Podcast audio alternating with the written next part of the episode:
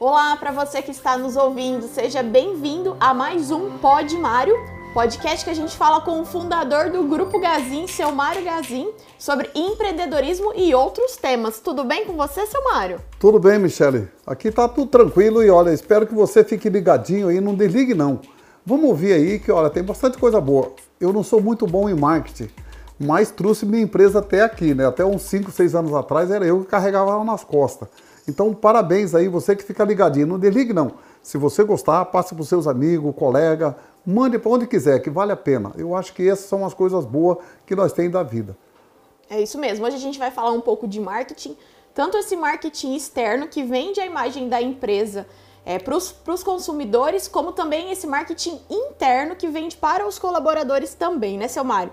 É, e para começar, ao contrário de, do que muitas pessoas pensam, o marketing ele vai muito além de, da apenas publicidade. Ele transcende isso, ele é responsável pela compreensão e necessidade dos desejos dos consumidores e também faz essa análise da concorrência, que é uma coisa que o seu Mário fala bastante. Então, o que diversifica uma empresa da outra, seu Mário, é essa questão do marketing mesmo, né? Pois é, e o marketing é uma coisa assim que todo mundo fala que não tem valor, não é assim? Sim. Não é uma, até a profissão não é muito valorizada. Mas olha, com toda certeza, é uma coisa bastante interessante, diz que a gente tem que conhecer três coisas da empresa. Primeiro, a contabilidade. Segundo, as pessoas. E terceiro, infelizmente, é o marketing. Ou vice-versa, aí porque os três misturam muito. Porque o marketing é uma coisa bastante interessante, porque uma empresa, quando ela começa pequena, ela não tem um marketing forte. O que, que é forte? São as pessoas. São os, o marketing que a própria pessoa faz.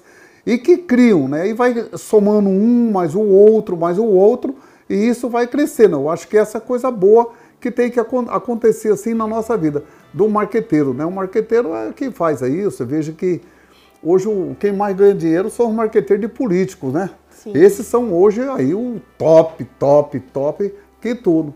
Eu acho que isso é coisa boa. Vou contar uma historiazinha aqui para vocês. É que um dia um senhor, isso foi nos Estados Unidos, em Atlanta, um, um, senhor chegou, ele era médico, numa cidadezinha perto de Atlanta, pequena, uma cidadezinha pequena, e ele era médico. Ele já estava bem velho e. Um dia viram ele entrar pela porta de, da, do fundo de uma farmácia entrou pela porta do fundo, conversou com o farmacêutico, conversou, conversou e o farmacêutico deu então a ele 500 dólares em troco de uma folha de papel. Aí as pessoas que viram ali por perto, viu eles negociando, um saiu com 600, com 500 dólares e o outro ficou com uma folha de papel. O farmacêutico falou, todo mundo perguntou para o farmacêutico, mas o que, que você comprou dele, esse, só esse papel aí por tanto dinheiro assim? É, eu comprei uma ideia. Uhum. É, comprei uma ideia. E aí foi passando, sabe, nessa ideia foi colocado açúcar. Só açúcar. Nada, nada mais do que o açúcar foi colocado na ideia. E nasceu Coca-Cola. É, era um xarope que era um remédio né? O, esse, esse médico fazia esse xarope e dava para as pessoas na cidadezinha dele. E ele falou: vou, vou morrer mesmo aqui, vou passar isso aqui para frente. E foi lá e vendeu para o farmacêutico a receita do xarope. O farmacêutico nada mais fez do que foi botar açúcar, porque o médico não botava açúcar. Hum. Porque tá um negócio de açúcar faz mal, não é isso? Açúcar faz mal.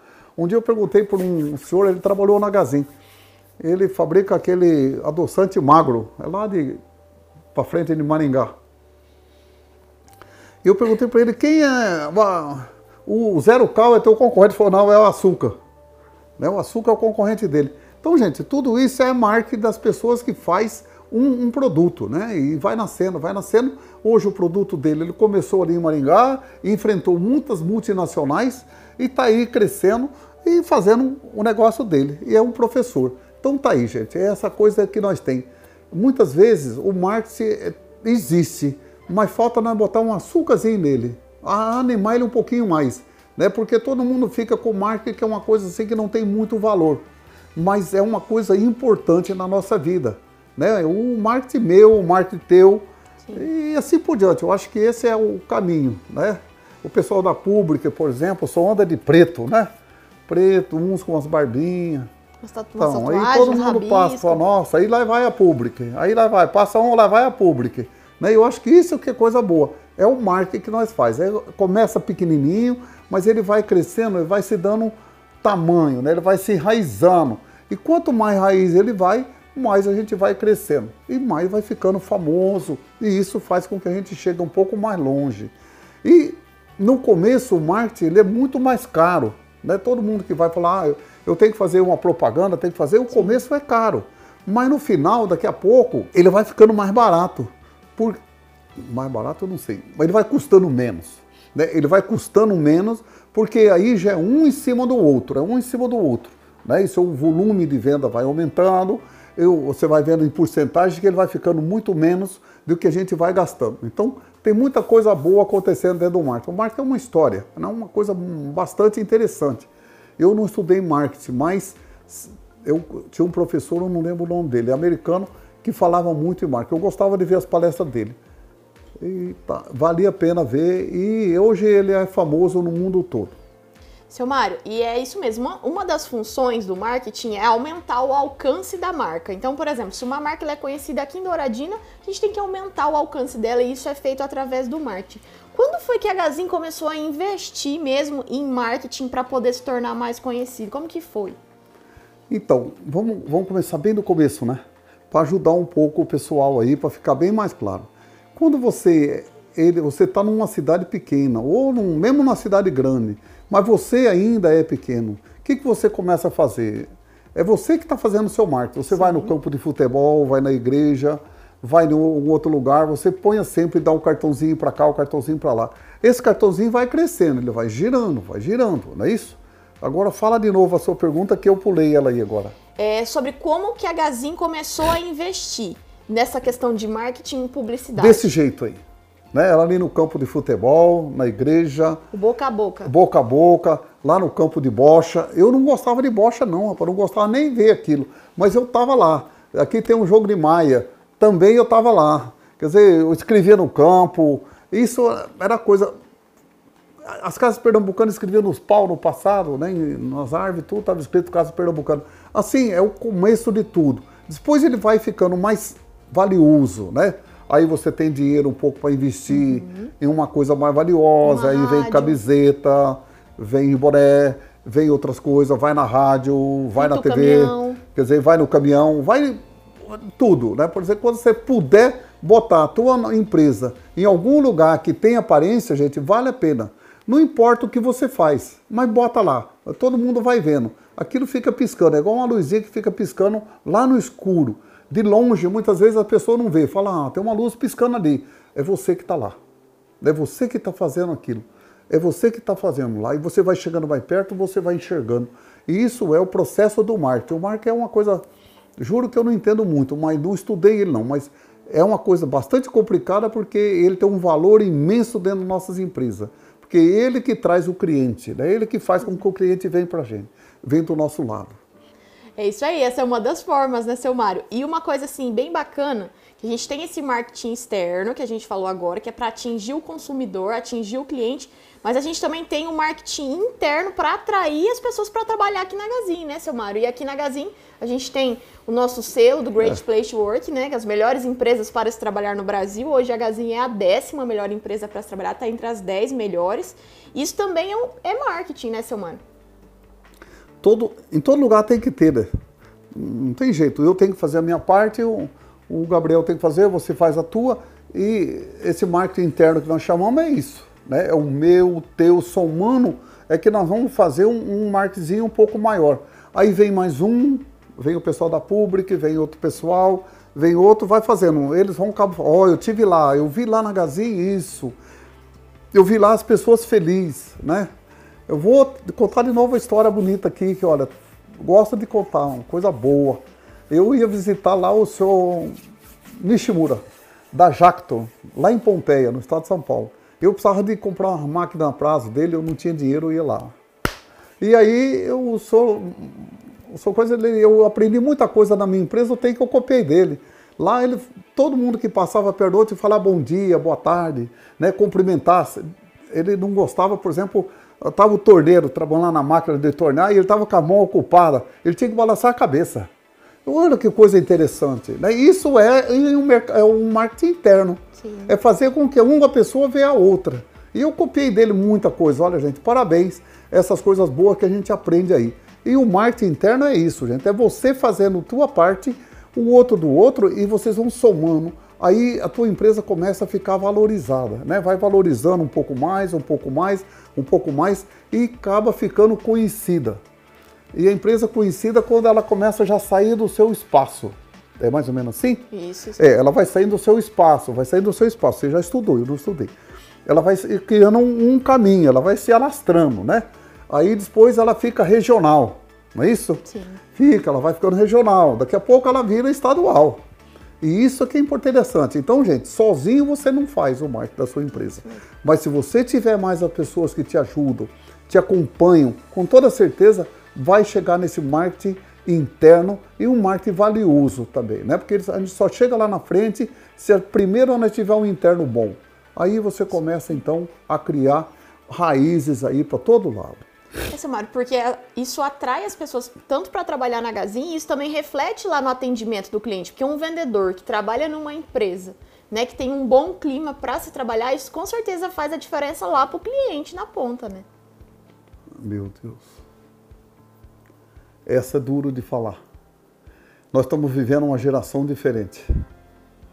Se nós olhar eu, o que a Michelle falou agora, se nós olhar há sete, oito anos atrás, era bem desse jeito. Hoje mudou, gente. Hoje o jovem é diferente. A cabeça do jovem não é mais a mesma cabeça de 5, 6, 7 anos atrás. Eles estão diferentes. Eu acho que o jovem hoje. O que, que eu posso falar, meu Deus? Eu não, sei um nome para dizer isso, mas eles estão mais folgados. Estão na área de conforto. Estão mais confortáveis.